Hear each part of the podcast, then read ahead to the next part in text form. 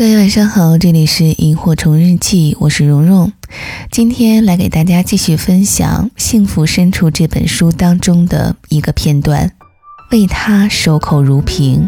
作者宋丹丹。对任何人，我都不曾透露过那段往事的印记，因为我答应他绝口不提。结束了初恋之后。我为了摆脱阴影，很快和另外一个认识了很久的男孩走到一起。恋爱三个月后，闪电结婚。那年我二十四岁。这段婚姻只维持了一年，我们就分手了。办完离婚手续，我们一起看了场电影，吃了顿饭。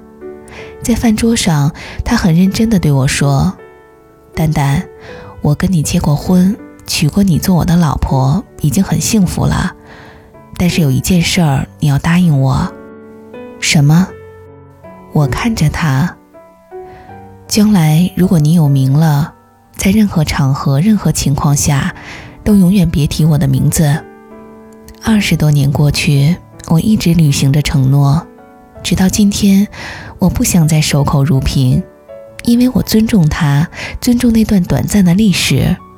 并且我相信，假如我们还能重逢，他也将不再执守年轻时的意愿。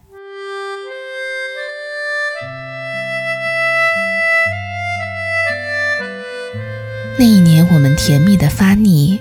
每天晚上，如果我先到家没看见他，就沿着他回家的路去迎他；反之，他也会去迎我，丝毫不觉累，更一点不嫌麻烦。只要能早一分钟看见对方，有更多的时间在一起。他很憨厚，在他心里，我聪明绝顶。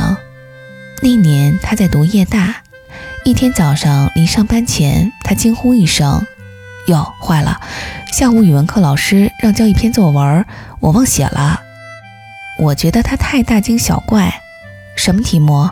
我在家帮你写一篇，你拿去交差不就行了？他跟我说题目叫秋天，于是整个上午我把自己关在屋子里奋笔疾书。我一直很感谢爸爸把文学修养遗传给了我，这类文章我向来驾轻就熟。中午我急急忙忙把写好的作文拿给他，他一边吃饭一边心不在焉地抄下来。等到第二周的这一天，他们的语文老师，一位北大中文系教授。在课堂上点评作文，在我们班上有一位同学的作文达到了可以发表的水平。他写的是自己在秋天里怀念一位老师。老师讲了很多文章中可圈可点的细节，他却一脸茫然，心想：这是丹丹写的那一篇吗？老师继续说：“我在北大教过这么多学生，还没有人写出这么好的文章。我给他打了九十六分。”等到作文发下来，他看到稿纸右上角果然写着一个鲜红的九十六，先是一阵狂喜，很快就又发起愁来。愁的是，既然老师对他如此印象深刻，将来的作文他是没法自己写了。后来我把这篇文章寄给了《北京晚报》，真的发表了。我用了一个笔名，叫做小周。一来，周里包含着一个单字。二来，周与他的姓氏周同音。那时候做任何事儿一定要留两个人的痕迹在一起。后来我们之所以分手，大概是因为再没有更多的缘分，让我们继续共度更长的时光。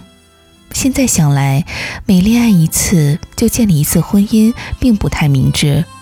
但在那个年代、那个年纪，我能做出的选择无外乎此。因为我想有一个自己的家，自己的床，自己的桌子。我想白天黑夜都和心爱的人在一起，不被打扰，无需躲藏，不必为了几天一次的见面仓皇等待。分手以后，他便消失了。各种机缘巧合让我遇见小学同学，遇见儿时邻居，遇见聚会时偶然相识的朋友，甚至胡同口卖冰棍的大嫂。唯独没能再遇见他，不知他将如何回忆我，带着笑，或是很沉默。后来，我总算学会了如何去爱，可惜你早已远去，消失在人海。后来，终于在眼泪中明白，有些人一旦错过就不再。那时候的爱情，为什么就能那样简单？而又是为什么人年少时，一定要让深爱的人受伤？在这相思的深夜里。你是否一样，也在静静追悔感伤？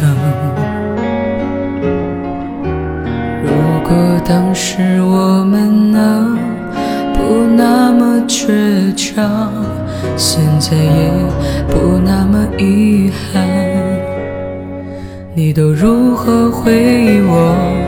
带着笑或是很沉默？这些年来。有没有人能让你不寂寞？后来我总算学会了如何去爱，可惜你早已远去，消失在人海。后来终于在眼泪中明白，有些人一旦错过就不再。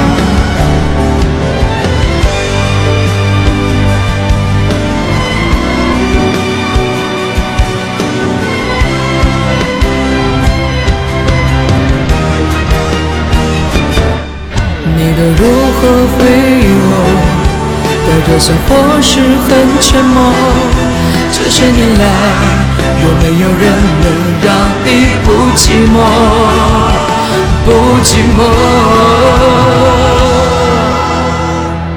后来，我总算学会了。如何去爱？可惜你早已远去，消失在人海。后来，终于在眼泪中明白，有些人一旦错过，一旦错过，一旦错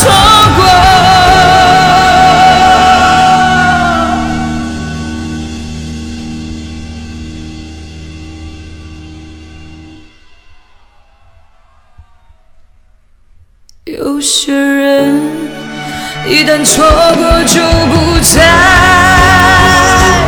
后来我总算学会了如何去爱，可惜你早已远去，消失在人海。后来终于在眼泪中明白，有些人。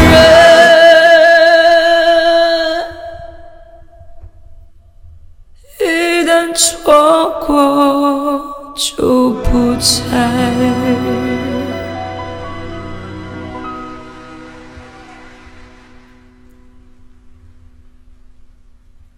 有些人一旦错过